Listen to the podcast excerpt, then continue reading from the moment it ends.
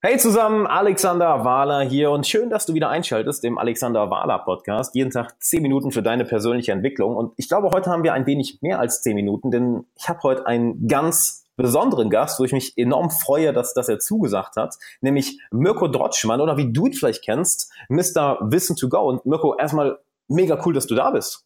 Ja, mega cool, dass du mich eingeladen hast. So.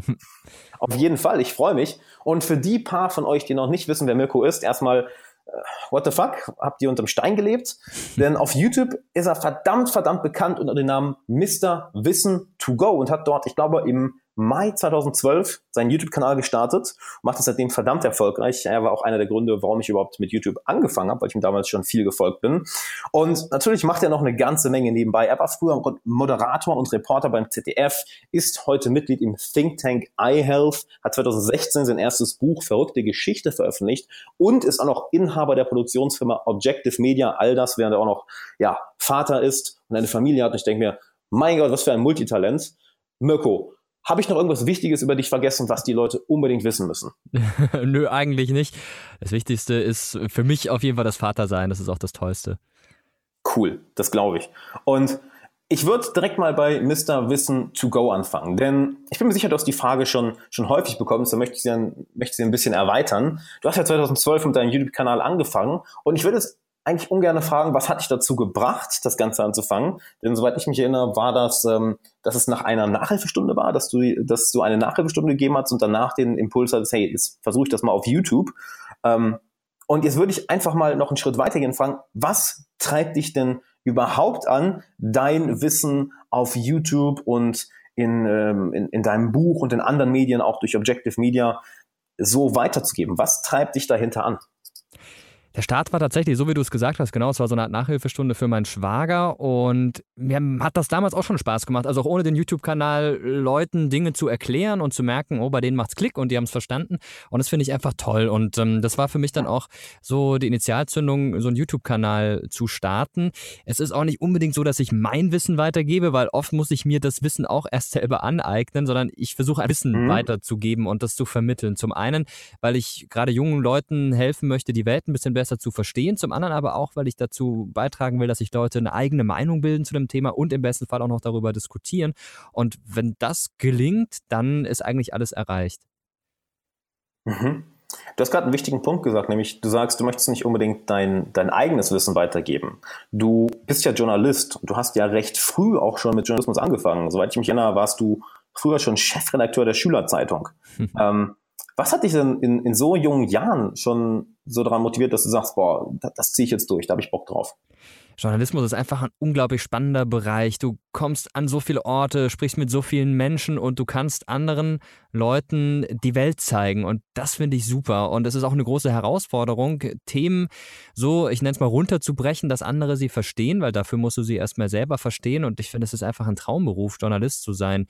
Es gibt für mich nichts Besseres im, im Beruf, als ja, äh, den Dingen auf den Grund zu gehen und das dann an andere weitergeben zu können und zu merken, dass andere das auch interessiert. Das ist einfach eine schöne Sache und macht Spaß. Hm. Wie wird denn so ein journalistischer Prozess bei dir ungefähr aussehen? Nehmen wir an, du bekommst ein, äh, eine Anfrage für ein, für ein Video oder hast einen, hast Videovorschlag und du, du weißt über das Thema noch gar nicht viel. Du hast ja schon Videos zu allen möglichen Themen gemacht. Ähm, wie wird da so ein, so ein Prozess aussehen? Das ist eigentlich immer gleich. Ich suche mir ein Thema aus. Wie du schon gesagt hast, es sind oft oder fast immer Vorschläge von Zuschauern. Und dann lese ich mir erstmal unglaublich viel durch. Ich schaue, was gibt es zu diesem Thema in der Literatur. Wenn es jetzt aktuelle Themen sind, gibt es da relativ wenig. Dann schaue ich, was findet man im Netz. Ich suche Experten, mit denen man sprechen kann und trage die ganzen Infos zusammen. Ich saug erstmal so wie ein Schwamm alles in mich auf und dann presse mhm. ich diesen Schwamm wieder aus und versuche so die Essenz, das Wichtige dieses Themas dann auf Papier zu bringen und schreibe dann so ein Skript. Ist quasi ein Schwamm, der zu einer Zitrone wird, die dann ausgepresst wird und die Essenz daraus äh, kommt dann in so ein Video. Und das finde ich auch einfach eine tolle Sache, weil, weil mich das auch selber immer weiterbringt und ich ja selber auch viel dazu lerne. Und ich habe für mich so die Methode gefunden, dass ich ja am liebsten mir erstmal ganz viele Sachen durchlese, ohne viele Notizen zu machen. Ich bin auch kein Fan von, von, diesen, von diesen Textmarkern. Sowas habe ich mhm. nicht wirklich im Einsatz, nur ganz selten mal, sondern ich versuche das im Kopf zu behalten und danach das Wichtige aufzuschreiben. Natürlich gucke ich danach auch nochmal in das, was ich da gelesen habe, aber dieses Aufsaugen ist einfach was, was ich total gerne mache und das könnte ich auch, auch ewig lang machen. Und deswegen hat mir auch das Buch so Spaß gemacht, weil ich mich dann mit bestimmten Themen eine Woche lang oder noch länger beschäftigen konnte. Auch an der Uni war das toll für Hausarbeit. Das klingt zwar ein bisschen strebermäßig, aber was, was ich da cool fand, war halt, dass du anders als sonst im journalistischen Alltag, da hast du ein, zwei Tage in der Regel für ein Thema, es sei denn, es ist was Aufwendigeres. An der Uni, da hast du dann halt mal drei, vier Wochen für ein Thema oder noch länger und, und das finde ich einfach schön. Ja, kann, äh, ich weiß voll, was du meinst. Bei mir ist ähnlich. Halt, wenn ich ein gutes Buch habe, oder bei mir sind es eher Hörbücher und Podcasts. Also ich mag es, die Sachen zu hören, weil du auch andere Sachen dabei machen kannst. Wenn du da ein Thema gefunden hast oder ähm, einen Bereich gefunden hast, der dich fasziniert, ja, komme ich eigentlich fast gar nicht mehr raus. Ähm, in Bezug auf Journalismus meinst du, denn wir haben ja kurz vorm, vorm Podcast schon über das Internet geredet, was für Möglichkeiten uns das heute ermöglicht, äh, was für, was für Wege es uns, uns öffnet. Glaubst du, Journalismus ist dadurch einfacher oder schwieriger geworden? Beides. Einfacher ist es in der Verbreitung geworden. Du kannst jetzt eine, eine, eine, Meldung oder eine Information, die du hast, äh, viel, viel einfacher an eine, eine Gruppe von Menschen schicken, die jetzt dann gar nicht unbedingt ja. vor dem Fernseher zu der Zeit sitzen müssen oder vor dem Radiogerät, sondern die das auch später sich noch anschauen können. Aber es ist auch schwieriger geworden. Zum einen, weil es immer mehr Menschen gibt, die das machen, weil das Angebot riesig ist. Und mhm. zum anderen, weil du dich natürlich auch durchsetzen musst gegenüber vielem, was vielleicht falsch ist. Und das ist auch für die für die Nutzer im Endeffekt das Schwierige, äh, zu erkennen, wer sagt mir denn jetzt die Wahrheit und wer versucht mich zu beeinflussen, wer hm. manipuliert mich, wer sagt die Unwahrheit. Und deswegen finde ich diese Demokratisierung des Mediensystems, ich glaube, es ist nichts anderes. Es ist eine Revolution, die wir da erlebt haben und immer noch erleben. Ist einerseits eine große Chance, auf der anderen Seite auch eine Gefahr. Und hm, da muss man mit beiden umgehen können, sowohl auf Macherseite als auch auf Nutzerseite. Ja, bin ich, bin ich voll bei dir. Was dabei so cool ist, du hast es ja geschafft, ich sag mal, in der, in der ja, überfluteten YouTube-Landschaft oder generell der Internetlandschaft ähm, herauszustechen. Wie hast du das geschafft, dass, dass Leute wirklich zu dir gekommen sind, anstatt, ich sag mal, zu, ja, zu anderen Lernkanälen oder Kanälen, wo sie, wo sie sich informieren können, wo sie ich sag mal, wo sie sinnvollen Content bekommen. Wie hast du es geschafft, da rauszustechen? Das weiß ich auch nicht so genau.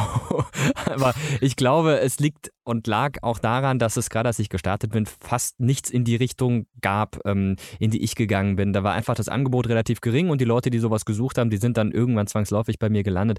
Wenn du damals vor mhm. fünf, sechs Jahren äh, nach dem Thema Weimarer Republik gesucht hast oder Erster Weltkrieg, da hast du ein paar Dokus vom ZDF vielleicht gefunden oder aus der ARD und dann kam schon mein mhm. Video. Mhm. Heute ist es ein bisschen anders und davon habe ich sehr profitiert, dass es einfach nicht so viel gab, dass ich da in der Nische unterwegs war. Und das war auch einer der Gründe, warum ich mich für diese Richtung entschieden habe, weil ich was machen wollte, was es noch nicht tausendmal gibt oder eine Million Mal bei YouTube, zumindest auf Deutsch. Und ich glaube, das war ja. so, so der Hauptgrund. Ein anderer Grund könnte vielleicht auch sein, und ich hoffe natürlich, dass es auch einer der Gründe war, dass die Leute sich das angeguckt haben und gesagt haben, hm, ja, ist, ist ja ganz okay, äh, da könnte ich mhm. mir auch noch was anderes von anschauen, abonniere ich mal. Also, dass der Inhalt mhm.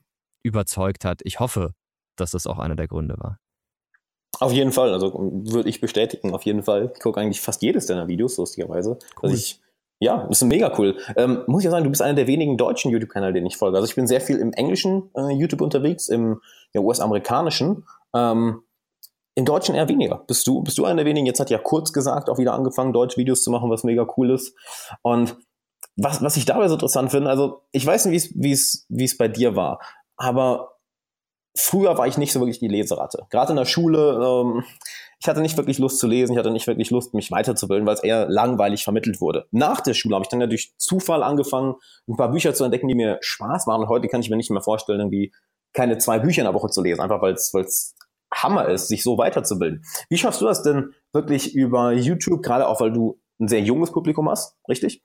Ähm, den das näher zu bringen, dass es cool ist, sich weiterzubilden, dass es cool ist, etwas über die Geschichte, über die Welt zu lernen und ja, cool ist, sich weiterzubilden.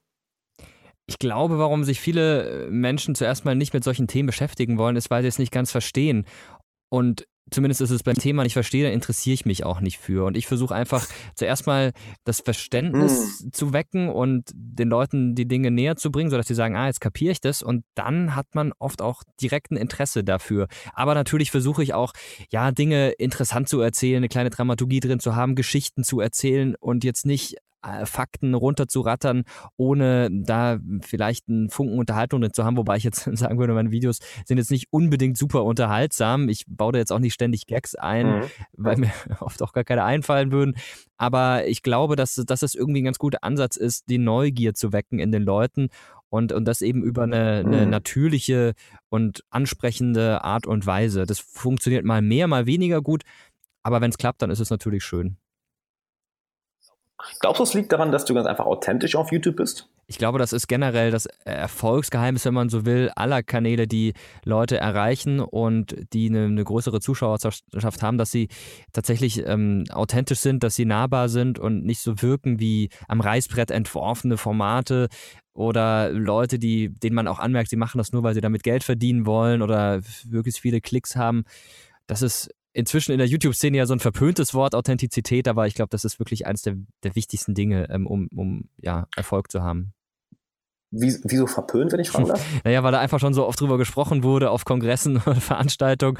Und äh, wenn ich, wenn ich Vorträge halte oder in Diskussionsrunden bin und dieses Wort fällt, dann sagen immer alle, ja, mh, ja, weil man weiß das natürlich.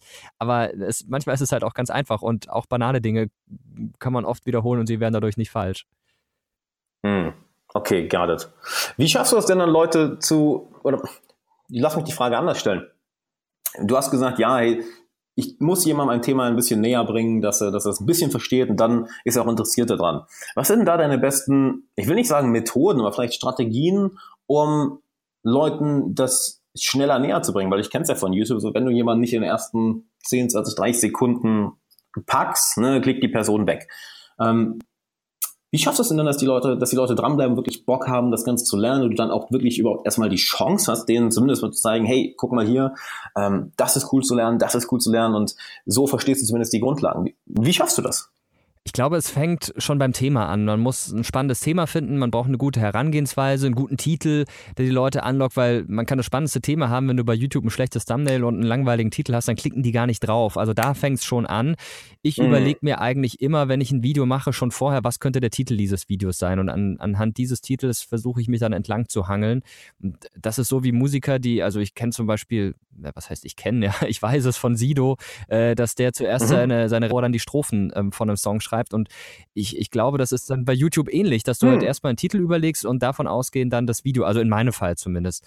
Und äh, dann versuche ich einfach, während äh, ich dann das Skript schreibe, immer wieder mir zu überlegen, würde ich denn da an der Stelle jetzt dranbleiben oder wäre ich schon weg? Langweilt mich, das kommen da zu viele Zahlen, sind da einfach nur Fakten aneinandergereiht oder ist da eine Erzählung drin? Ich habe jetzt ein Video vorbereitet ähm, zum, zum Thema, gibt es jetzt gerade einen neuen Kalten Krieg und habe ich irgendwann zwischendrin gemerkt, hm, na, irgendwie ist es jetzt zwar eine Struktur drin, aber da ist wenig Spannung. Und dann habe ich versucht. So von, von den Formulierungen und so ein bisschen, ja, ähm, ein bisschen Lebendigkeit da reinzubringen. Und das ist auch so ein Ansatz, den man da verfolgen kann. Aber das gilt jetzt so für mich und für die Art von Videos, die ich mache. Wenn du Comedy machst oder, oder, oder Pranks oder sonst ja. was, dann musst du natürlich ganz anders ähm, unterwegs sein. Aber das ist, ist so mein, mein Ansatz. Also du skriptest deine Videos wirklich komplett aufs Wort genau. Ja, auf jeden Fall, das mache ich allein um eine Sicherheit zu haben, wenn ich drehe, aber ich halte mich dann oft nicht äh, sklavisch an dieses Skript. Ich mache es immer so beim Drehen, ich nehme das Skript und dann lese ich das einmal laut vor, vor der Kamera und dann lege ich es weg und drehe das Video dann ohne das Skript. Das liegt dann vor mir auf dem Boden, da gucke ich dann immer drauf, okay, was kommt als nächstes. Aber wenn du dir das Skript durchliest und dann das Video anschaust, dann wirst du merken, okay, ich bin zwar inhaltlich da am Start, aber Mhm. von den Formulierungen her und so dann doch oft in eine andere Richtung. Aber es gibt mir eine Sicherheit, gerade bei den heiklen Dingen, dass ich dann auch wortwörtlich was was habe, bei dem ich mir vorher Gedanken gemacht habe, damit ja nichts falsch ist. Und das sage ich dann auch genauso in dem Video auch. Krass, finde ich mega interessant. Bei mir ist es genau andersrum. Also ich bereite sehr, sehr wenig vor, wirklich vor die Kamera. Das meiste, ähm, ja, lasse ich dann intuitiv ähm, kommen im Endeffekt. Aber klar, du hast natürlich auch, wenn du, gerade wenn du auf Zahlen eingehen musst oder ganz genaue Dinge, ist natürlich ein bisschen, ein bisschen anders, auf jeden Fall. Ähm, was glaubst du denn, gerade in Bezug aufs heutige Schulsystem. Also ich bin, ich persönlich bin überhaupt kein Freund von Schulsystem. Mir hat die Schule absolut keinen Spaß gemacht und ich habe auch das Gefühl, dass ich im Nachhinein sehr wenig da gelernt habe. Leider. Und dass ich das meiste wirklich nach der Schule gelernt habe. Was meinst du, wie gerade das Internet durch Lernplattformen, wie jetzt hier den Podcast, ne? ich meine, wir hören jeden Tag ein paar tausend Leute zu, äh, dann YouTube, dann Online-Kurse, Online-Kongresse, äh, Seminare. Was glaubst du, wie sich die Art und Weise, wie Menschen in der Zukunft lernen oder auch sich das Ganze aufs Schulsystem auswirken wird, wie das Internet und die, Methode, die Methoden, Möglichkeiten, die wir heute haben, ja, wie das die Art und Weise, wie Menschen lernen, gerade junge Leute lernen, wie das das verändern wird. Da könnte man sehr, sehr viel zu sagen und könnte, glaube ich, äh, drei Stunden drüber sprechen, hätte dann immer noch nicht alles gesagt. Ich glaube, so ganz grundsätzlich ist es so, dass das Internet jede Menge Chancen bietet, aber natürlich auch Gefahren und Risiken und das muss man alles abwägen und im, im Unterricht dann verwenden. Das bietet sich wie du, das hat viele Baustellen, da sollte man grundlegend dran, auch darüber könnte man lange sprechen. Ich glaube, es ist kein Allheilmittel zu sagen, so und wir machen jetzt alles online und alles digital und dann wird der Unterricht besser, sondern das haben mhm. alle Studien eigentlich, die es, alle relevanten Studien, die es zu diesem Thema gibt, ergeben. Das Wichtigste ist immer noch die Person, die lehrt und die den Leuten die Dinge näher ja. bringt. Und wenn es da schon hapert, dann kann auch äh, das geilste Video, das eingesetzt wird oder das coolste Smartboard oder sonst was äh, nichts bringen. Und ähm, ich glaube einfach, dass man ähm, die, die Möglichkeiten nutzen sollte als Lehrer, die das Internet bietet, aber äh, das jetzt nicht zur mhm. Grundlage jeder Unterrichtsstunde machen sollte. Im Geschichtsunterricht natürlich ist es geil, dann auf Quellen zu, zu, zurückzugreifen, die es im Netz gibt, dass man halt auch mal eine, eine, Rede von Hitler analysiert, die man bei YouTube den, den, den Schülern dann zeigt oder dass man mhm. ähm, im Mathematikunterricht irgendwelche komplizierten Berechnungen mit einer coolen Website macht. Da kenne ich mich jetzt nicht so aus, aber da gibt es ja auch viele Möglichkeiten, um, um den Leuten zu zeigen, hey, ich bewege mich auch in eurer Lebenswelt und ich ähm, zeige euch, ja. was es da für geile Sachen gibt, weil viele Schüler nutzen das Internet, alle Schüler nutzen das Internet jeden Tag, aber kennen vielleicht nicht die Möglichkeiten, wie man das auch für Bildung nutzen kann. Und da sehe ich den Lehrer in der Rolle als, als Vermittler, als Moderator, der sagt, guck mal, hier gibt es dieses und jenes. Und, ähm, und da gibt es jede Menge spannende Möglichkeiten. Also ich sehe den, den Lehrer der Zukunft natürlich als derjenige, der das Wissen hat und das weitergibt, mhm. aber der die Leute auch an die Hand nimmt und sagt, pass auf, ich zeige dir, wie du dir dieses Wissen, das ich habe, auch selber aneignen kannst und welche Tools du dafür nutzen kannst. Und da spielen natürlich die digitale Medien, da spielt die Digitalisierung eine entscheidende Rolle. Und dafür muss es ja freies WLAN an allen Schulen geben, schnelles Internet an allen Schulen geben. Dafür müssen alle Schulen mit Smartboards, mit Beamern und allem Möglichen ausgestattet sein. Ähm, das sind alles Dinge, da, da muss noch ziemlich viel getan werden in Deutschland. Ja, das klingt so ein bisschen wie, als wäre der Lehrer dafür da, um lernen zu lernen oder um lernen zu lehren, richtig? Ja, ähm, auf jeden Fall. Also wir, wir, hatten mal bei uns in der Schule, war ich in der fünften Klasse, eine Lern-AG und das war gar nicht so schlecht. Also da hast du erstmal gelernt, wie du lernst und das war in der fünften Klasse wichtig, weil ich kam aus der Grundschule und hatte in Mathe auf einmal, hatte vorher mal eine 2, auf einmal hatte ich eine 4, in Englisch eine 6, äh, weil ich einfach nie, nicht gelernt habe und, und das hat sich dann aus, mhm. äh, was heißt ausgezahlt, das hat sich dann gerecht ähm, in, den, in den Arbeiten. An der Grundschule, da, da hast du ja in der Regel nichts gelernt und ähm, für, für Arbeiten und Klasse am Gymnasium dann aber machen muss, das habe ich dann erst in dieser Lern-AG gelernt. Und ich glaube, man kann auch bis zur Oberstufe oder selbst auch an der Uni noch das Lernen lernen und in der ich würde sagen, ein Leben lang. Absolut. Ich meine, sollte man ja, ja definitiv. Und man sollte auch immer dafür offen sein. Man sollte nicht denken oder sagen, ich weiß jetzt alles. Also wenn man sagt, ich weiß alles, das äh, kann vielleicht selbst, äh, nee, selbst Albert Einstein hat doch gesagt, ich weiß, dass ich nichts weiß. Nee, war das Albert Einstein? Nee, das war nicht eher. Keine Ahnung doch. Ja, gut, guck mal. Und das weiß ich jetzt auch nicht. Da muss ich doch mal nachgucken. Aber es gibt ja diesen schlauen Spruch, ich weiß, dass ich nichts weiß. Und genau wenn man diese Erkenntnis hat, dann ist es das Richtige, weil dann äh, weiß man, dass man selber ähm, äh, ja, sein Leben lang lernen muss. Da fällt mir, es ist sehr lustig, wie du das, wenn du das gerade sagst, ich weiß, dass ich nichts weiß, fällt mir immer ähm, eine Geschichte ein. Kennst du Nassim Nicholas Taleb? Nein, ich glaube nicht. Ähm, super, super Autor, kann ich, kann ich mega empfehlen, seine Bücher. Er hat auch dieses Jahr ein neues Buch rausgebracht, Skin in the Game. Und er erzählt eine interessante Geschichte über, ich glaube, es ist Mathematiker, Umberto Eco, äh, der eine riesige Bücherei hat zu Hause mit, mit tausenden Büchern. Und er weiß ganz genau, worüber er mit seinen Gästen reden kann, anhand von einer von beiden Reaktionen. Nämlich, wenn er einen Gast zu Hause hat und er zeigt ihm die Bibliothek dann kommt immer eine von zwei Reaktionen und anhand dessen weiß er, okay, über welche Themen kann ich mit der Person reden. Entweder Reaktion eins, boah, so viele Bücher. Hast du die alle gelesen? Dann weiß er, ah, okay, hier kann ich nicht über alles reden. Oder Reaktion Nummer zwei, boah, so viele Bücher.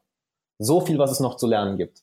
Und dann weiß er, ah, okay, mit ihm kann ich noch über ganz andere Sachen reden. Super cool, super coole Metapher. Kann ich sehr empfehlen. Nassim Taleb, ich liebe den Autor. Ähm, wie bildest du dich denn heute weiter? Bist du jemand, der, der viel liest, der viele YouTube-Videos schaut, Podcasts hört? Wie bildest du dich weiter heute? Also Umberto Eco ähm, lese ich nicht, ehrlich gesagt. Ich hatte mit dem Studium und das hat mir gereicht. Also der ist ein super schlauer Typ. Der hat ja auch im Namen der Rose geschrieben und so. Also, das, also ich finde, das ist ein krasser Typ, ja, weil der auf der einen Seite halt diese ganzen ähm, äh, populären ähm, Romane und so geschrieben hat, auf der anderen Seite aber in, in vielen Bereichen, vor allem in der Medientheorie, unglaubliche Dinge geleistet hat. Also es ist ein super Brain, aber äh, für mich nichts. Äh, ich muss auch sagen, ich bin ähm, gar nicht so der, also ich tue mich immer schwer mit so Theorie-Dingen Dingern. Ich hatte eine, eine äh, Vorlesung an der Uni ja. äh, zum Thema Medientheorie. Ich bin ein absoluter Medienfan, aber das hat mir die Medien in der Zeit dann so ein bisschen vermiest. Ähm, Luhmann und Marshall McLuhan und so, diese ganzen Theorien, äh, damit konnte ich einfach nichts anfangen. Ich brauche es praktisch und ähm, ja, in, in, in, in der Richtung versuche ich mich dann auch fortzubilden. Podcast, wie du gerade gesagt hast, finde ich eine super Möglichkeit. Ich höre sehr viel Inforadio, also Deutschlandfunk. Ähm, mhm. Bei mir in der Gegend hier ist es SWR Info, HR Info, höre ich gerne kompakt so mit, was gerade in der Welt los ist. Äh, lese mir sehr gerne Blogs durch im, im Netz und Hörbücher. Also ich bin auch eher so jemand, der gerne was hört oder sieht. Und ja ähm, ja, beim Lesen muss ich sagen, bin ich dann oft ähm, zu faul, aber wenn es ein gutes Buch gibt, dann, dann lese ich das auch. Klar, also es gibt ganz viele verschiedene Möglichkeiten und für mich das Coolste über Dinge, was zu lernen und zu erfahren, ist immer noch mit Menschen zu sprechen, die sich damit auskennen oder aber die einen bestimmten Bezug zu einem Thema haben. Und das prägt einen viel mehr, finde ich, als ein Buch, was man zum Beispiel liest. Ja. Von wem, von wem würdest du sagen, hast du da in den letzten Jahren am meisten gelernt?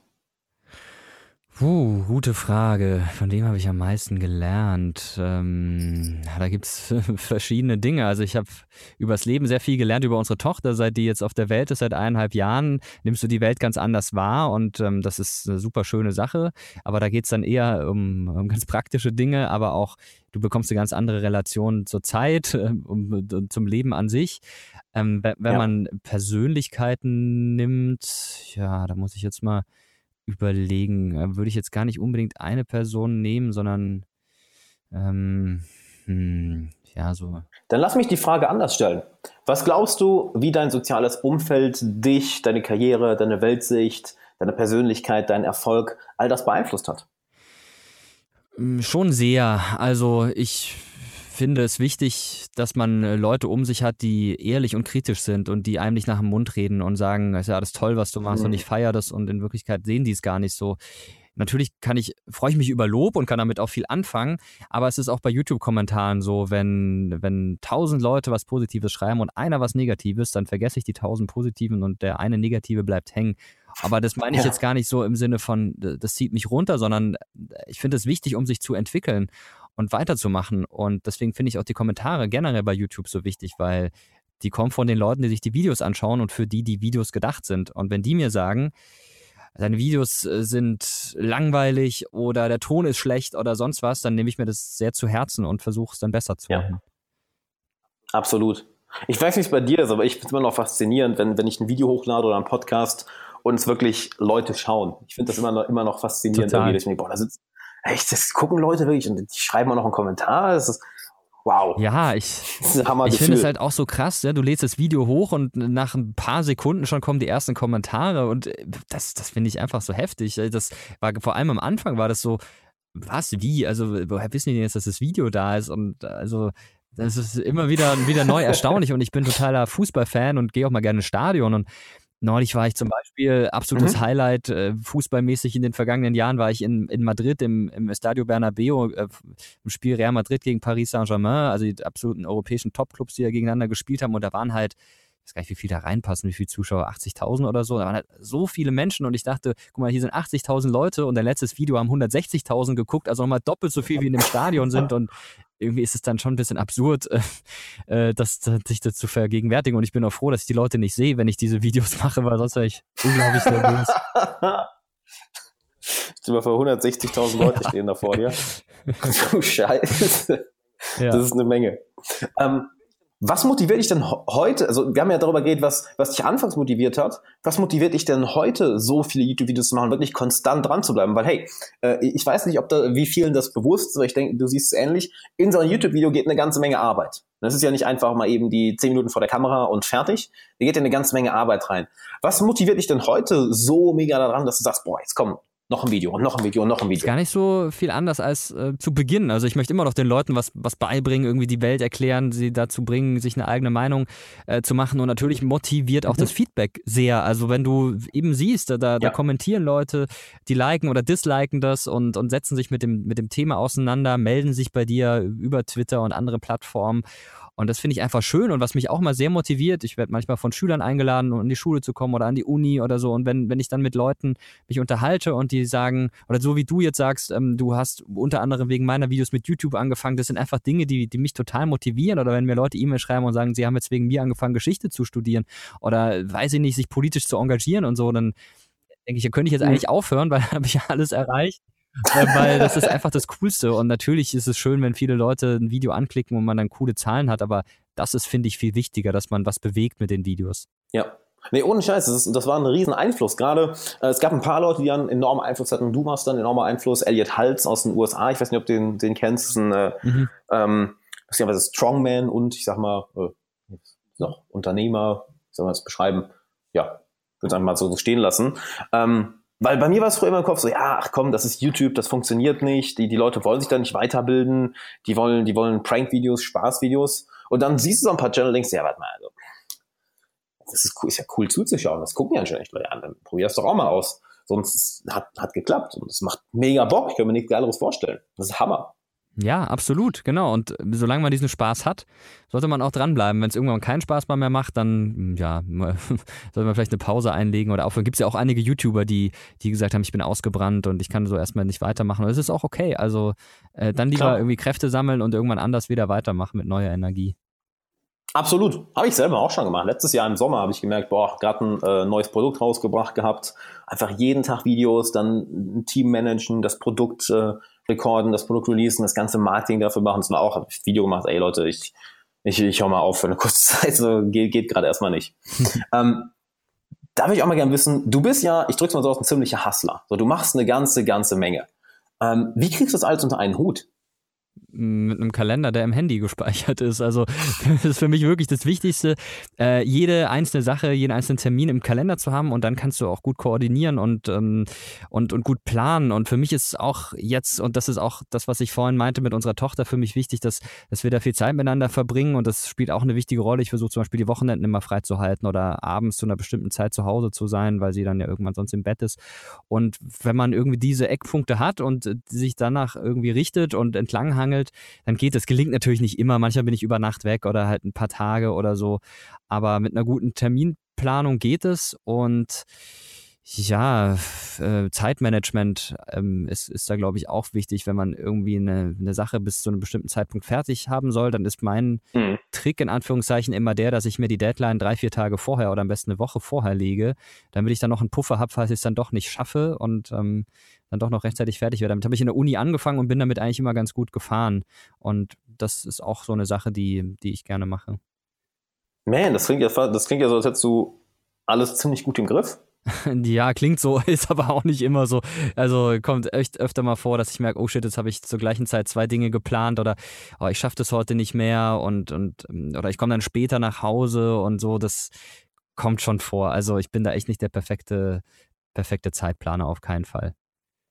Gab es denn im Bereich YouTube oder im Bereich ähm, deiner Produktionsfirma oder im, als du halt noch als Reporter, Moderator bei ZDF tätig warst, gab es irgendwann auch mal, auch mal Zeiten, wo es nicht so gut lief, wo du vielleicht äh, überfordert warst, gestresst warst, dich gefragt hast, wie du das jetzt alles unter einen Hut bekommst, wo du vielleicht einen Rückschlag hattest. Gab es auch mal so eine Zeit? Gibt es immer mal wieder diese Zeiten. Und ich würde auch sagen, dass jetzt gerade so eine Zeit ist, in der ziemlich viel ist, aber irgendwie vertraue ich dann darauf, es hat bisher immer geklappt und irgendwie klappt es dann auch weiter. Und, und, und ich bin auch total dankbar für und ich versuche eher das Positive daraus zu ziehen also es gibt wirklich so, so Wochen, bei denen ich mir dann in den, den Kalender schaue und denke, oh Mist, warum habe ich jetzt so viel geplant? Ähm, und dann denke ich mir aber eigentlich, hey, ist doch cool, dass ich so viel machen kann und, und, und freue mich darüber und, und, und, und versuche das positiv anzugehen. Also was ich zum Beispiel, das ist, hängt jetzt nicht direkt damit zusammen, aber was ich überhaupt nicht leiden kann, sind diese Posts von Leuten, mhm. die montags posten, oh, schon wieder Montag oder freitags endlich Wochenende oder so. Naja gut, wenn dir kein Job, kein, dein, dein Job keine Spa keinen Spaß macht, dann such dir einen anderen Job. Also klingt jetzt halt wirklich blöd, aber Nee, ist vollkommen real, ist vollkommen, äh, bin ich vollkommen bei dir. Äh, genau, aber, aber halt so diese, diese negative Herangehensweise an Herausforderungen oder Arbeiten, ähm, natürlich macht nicht alles gleich viel Spaß und, und ich denke mir auch oft bei denen mhm. so, oh nee, muss es jetzt sein, aber dann, dann freut man sich halt auf was, was Positives, was danach kommt. Und, und wenn man mit der Einstellung rangeht, dann, dann sind auch die negativen Dinge ein bisschen schneller überwunden. Ähm, und und dann geht das. Ähm, geht natürlich nicht immer, ja. Und ich, wer bin ich ja zu urteilen über Leute, die, die Jobs machen? Und es gibt wirklich Jobs. Ich glaube, da hätte ich auch keine Lust, montags morgens aufzustehen. Aber vielleicht ja. ist es dann cool. Es gibt ja irgendwie diesen Spruch, äh, äh, entweder du liebst es, äh, du änderst es oder du verlässt es. Und, und, und ich glaube, das ist wirklich der Punkt, dass du halt, ähm, wenn, wenn dir dein Job zum Beispiel keinen Spaß macht, versuch halt, das zu ändern, das Umfeld. Und wenn das nicht ja. klappt, dann, dann musst du dir vielleicht was Neues suchen und eine Sicherheit aufgeben und Risiko eingehen, um was Neues zu finden. Sagt sich alles total einfach. Und eben, ich bin ja auch überhaupt gar nicht so der, der, der Coach-Typ und da wäre ich wahrscheinlich auch der Falsche für. Aber das wäre mein Ratschlag an Leute, die, die unglücklich sind mit dem, was sie machen geht das Risiko ein und versucht, was Neues zu machen.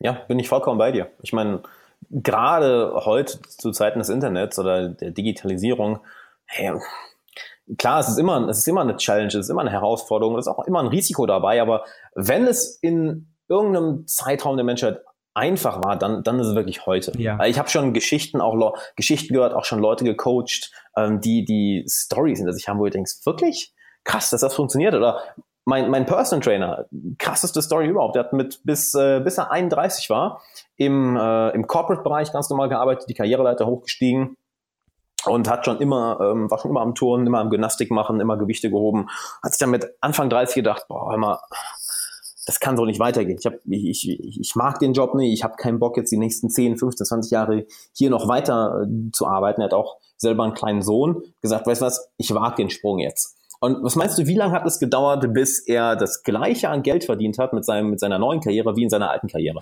Hm, ich weiß nicht, ein Jahr, zwei Jahre? Drei Monate. Ja, genau, und das ist es halt. Ja, du musst aber, es ist natürlich schwierig und gerade wenn du irgendwie familiär gebunden bist, vielleicht eine Wohnung abbezahlst, ein Haus abbezahlst, Miete bezahlen musst, äh, ist es ja. natürlich schon krass zu sagen, okay, ich lasse es jetzt, ohne zu wissen, was danach kommt. Aber in der Regel lohnt sich das. Aber wie gesagt, das sagt sich natürlich so einfach, ja, wenn du, wenn du eine alleinerziehende Mutter bist, ein alleinerziehender Vater und, und gerade so über die oh, Runden ja, kommst, äh, dann kannst du nicht einfach sagen, okay, ich lasse es jetzt, was ich mache und suche mir was Neues. Aber auch dann gibt es Möglichkeiten. Und, ähm, und ich glaube, wir, wir, müssen einfach mutiger sein und, und manchmal Dinge wagen. Äh, und manchmal kann man ja auch alte Sicherheiten noch ein bisschen beibehalten und, und so mit einem Bein noch da drin stehen und dann mit dem zweiten Bein schon was Neues versuchen. Und wenn das klappt, dann da sich komplett reinzustellen kann funktionieren. Ja. Eine coole Sache, die, die, die da sehr viel hilft, die auch mir damals geholfen hat, ist, ähm, sich wirklich mal hinzusetzen und zu fragen, okay, was ist denn das Schlimmste, was passieren mhm. kann? Und das Szenario dann wirklich mal von vorne bis hinten aufzuschreiben. Und dann passieren ein von zwei Sachen. Entweder du merkst, hm, okay, das, was mein Verstand mir da sagt, ist, äh, ist komplett äh, übertrieben. Das wird gar nicht so eintreffen. Das wird gar nicht so schlimm. Oder wenn du merkst, okay, das ist schon, das kann passieren, gut, wie, wie komme ich dann da raus? Dass du dann einen konkreten Plan aufschreibst, wie du dann da rauskommen würdest. Und allein das gibt dir so viel Mut und so viel emotionale Ruhe, dass da habe ich echt viele Leute, die ich kenne, wirklich einen Absprung gewagt haben und gesagt haben, gut, ich mache ziehe jetzt mein eigenes Ding auf und das dann auch seit ein paar Jahren erfolgreich mhm, machen. Auf jeden Fall, ja, das ist eine gute Idee. Was mich da noch interessieren würde, im, nicht nur in Bezug auf Mr. Wissen to Go, sondern generell, was ist denn deine Vision oder was sind deine, was sind Ziele, was ist etwas, ein, ich drück's mal so aus, ein, ein Erbe, etwas Größeres, was du aufbauen möchtest? Worauf arbeitest du hin? Gute Frage. Eigentlich ist, ist jeder, jeder Tag ein neues Ziel oder jedes neue Video ist, ist ein kleines Ziel ich möchte einfach weiterhin Leute erreichen und, ähm, und würde mich auch freuen, wenn, wenn jetzt, dass ich rückläufig würde und irgendwann niemand mehr meine Videos schaut. Also das ist so ein Ziel und natürlich, pff, ich könnte natürlich auch sagen, ich möchte die Gesellschaft ein bisschen besser machen. Äh, zumindest im Kleinen kann ich es mit meinen Möglichkeiten versuchen. Also ich bin in meinen Videos wirklich objektiv, oder ich versuche es, niemand ist objektiv, aber ich versuche es zu sein und ich versuche neutral zu sein, außer in den Meinungsvideos. Aber was ich auf jeden Fall habe und was mir wichtig ist, dass man eine Haltung hat. Und äh, die kann man ja auch haben, wenn man, wenn man mhm. objektiv an ein Thema rangeht. Und für mich ist zum Beispiel das Thema Toleranz sehr, sehr wichtig. Und das steht über, mhm. über allem sozusagen, genau wie unsere Grundrechte über allem stehen. Und, und wenn, wenn man es okay. irgendwie schafft, mhm. diese Werte zu vermitteln und dass die Leute sagen, zum Beispiel, ich bin jetzt zwar nicht deiner Meinung, aber es ist okay, dass du die hast. Ich habe eine andere Meinung, lass uns darüber diskutieren. Und nicht zu sagen, du hast eine andere Meinung, es ist falsch, was du denkst. Und ich hasse dich dafür das finde ich zum Beispiel den falschen Ansatz und das versuche ich zu vermitteln. Auch Freiheit. Ja, es gibt YouTuber, die irgendwie jeden blocken, der ihnen nicht passt, ähm, nur weil er sie einmal kritisiert hat. ähm, das finde ich auch. Also ich verstehe es natürlich okay. ein Stück weit, weil irgendwann bist du genervt und hast vielleicht keine Lust auf so viel Negativität und so. Aber auf der anderen Seite, äh, ja, wir leben ja in einer Demokratie und äh, eines der wichtigsten Güter, was wir haben, ist Meinungsfreiheit. Und ich finde auch wichtig, das irgendwie zu transportieren. Und wenn Leute über mich Videos machen und mich kritisieren und mich übel angehen, dann ist es okay, es ist Meinungsfreiheit und dann, dann können die das machen und das ist deren Recht. Und ähm, Meinungsfreiheit tut weh, Demokratie tut weh und ähm, das muss man halt dann in solchen Fällen aushalten. Ist ja auch ein Unterschied zwischen Kritik und wirklich beleidigend werden. Also einfach jemanden beleidigen oder objektive ja. Kritik dazulassen. Und auf jeden Fall. Die Grenzen sind manchmal natürlich schwimmend, ja, wenn jemand sagt, oh, du dummes Arschloch, äh, und dann aber mit konstruktiver Kritik kommt, natürlich so eine Mischform, ja, dann äh, gibt's auch. Oder dass die Beleidigung am Ende kommt. Ähm, äh, kann man auch machen, ja. Ich finde, äh, da habe ich irgendwie ein dickes Fell. Ja. Das, das, lass ich das auch stehen. Der Ton war heute nicht so gut, du dummes Arschloch. ja, okay, genau. wow. Danke für das Feedback. Wow. ja, gibt es auch das schöne Zitat, ich überlege gerade, von, von wem es war. Ähm, ich hasse die Worte, die aus ihrem Mund kommen, doch ich werde jede Sekunde dafür kämpfen, dass sie sie sagen dürfen. Ja, genau. Da gibt es verschiedenste Formen von diesem Zitat. Gibt äh, ja auch die Version irgendwie, ich bin nicht deiner Meinung, aber ich äh, würde mein Leben dafür gehen, dass du sie vertreten kannst. Und leider fällt mir auch nicht mehr ein, von wem dieser Spruch ist. Ich weiß auch gar nicht, ob man das so genau nachvollziehen kann, wer ihn ursprünglich gesagt hat. Aber genau das ist ja das Prinzip unserer, unserer Meinungsfreiheit, äh, die wir haben. Und dafür haben unsere Vorfahren lang gekämpft. Ja. Und wir sollten es wirklich zu so schätzen wissen, dass wir es haben. Auf jeden Fall. Auf jeden Fall. Mirko, ich fand es sehr cool, dass du da warst. Wir sind ja eine ganze, durch eine ganze Menge Themen gekommen. Ja. Ähm, jetzt würde mich noch interessieren, wo können die Leute denn mehr von dir finden? Auf meinem YouTube-Kanal Mr. Wissen to Go. Da gibt es jede Woche ein neues Video. Bei Twitter. Ich finde Twitter schön, um auch mal direkt miteinander in Kontakt zu kommen. Unkompliziert und schnell. Gibt auch eine Facebook-Seite, die heißt Wissen to Go. Bei Instagram ähm, und am liebsten persönlich. Ähm, wenn, wenn ich irgendwo bin oder wenn, wenn ihr mich irgendwo seht, sprecht mich an. Ich freue mich da immer total drüber. Cool. Dann würde ich, das, würde ich sagen, ich verlinke das unten alles. Und was ist noch eine Sache, die du den Zuhörern unbedingt mitgeben möchtest? Uh, da würde mir jetzt viel einfallen. Ich würde sagen, wenn ihr was wirklich wollt, dann schafft ihr es auch. Das ist vielleicht total abgedroschen, aber ich ja, finde einfach, da ist total was dran, wenn man ein Ziel hat und mhm. fokussiert darauf zusteuert. Irgendwann schafft man es. Und man muss Geduld haben. Vielleicht nicht morgen oder übermorgen, aber vielleicht dann in fünf bis zehn Jahren. Und dann, dann kriegt man es irgendwie auch hin. Mega geil. Kann ich so unterschreiben. Mirko, danke, dass du da warst. Hat mega viel Spaß gemacht. Cool. Wir sind durch viele Themen gekommen. Ich wünsche dir noch einen super Tag und auch dir, lieber Zuhörer, danke, dass du dabei warst und bis morgen. Ciao. Danke, ciao. Also der Mirko ist schon verdammt, verdammt smarter Kerl und ich habe mich enorm gefreut, dass er im Podcast dabei war. Ich hoffe, du hast eine, hast eine ganze Menge gelernt und wenn du noch mehr lernen willst, wenn du jede Woche die besten Tipps von mir persönlich genau in deinem Postfach haben willst, pass auf, dann geh mal auf alexanderwala.com slash Updates, ja, slash Updates, wir reden hier gerade ein wenig Englisch, ein wenig Denglisch, denn dort kannst du dich in meine, wie ich sie gerne nenne, Value-Bombe, meine VIP-Liste eintragen. Du bekommst jede Woche eine Mail mit exklusivem Inhalt, den ich nirgendwo anders veröffentliche, exklusiver Content. Und hey, E-Mail-Adressen sind heilig, ich weiß, jeder wird heute zugespammt mit x tausend Mails pro Tag, pro Woche, pro Monat. Ich werde dafür sorgen, dass du in den Mails, die ich jede Woche schicke, exklusiven, wirklich wertvollen Inhalt bekommst, dass du dich darauf freust, die Mails zu lesen und nicht, dass du denkst, ach, schon wieder eine Mail, löschen, Junk. Nein, du wirst wirklich, wirklich, wirklich wertvolle Inhalte bekommen und nicht zugeballert mit irgendwelchen Bullshit. Wenn du das haben willst, dann geh auf alexanderwala.com slash updates und trag dich jetzt ein. Plus, du kriegst auch noch ein paar andere fette Boni, denn du bist natürlich, sagen wir so, der in ja, ganz vorne an der Reihe. Das heißt, du bekommst alles als erster mit. Von daher, das willst du auch nicht verpassen. Wir sehen uns da und in der nächsten Folge.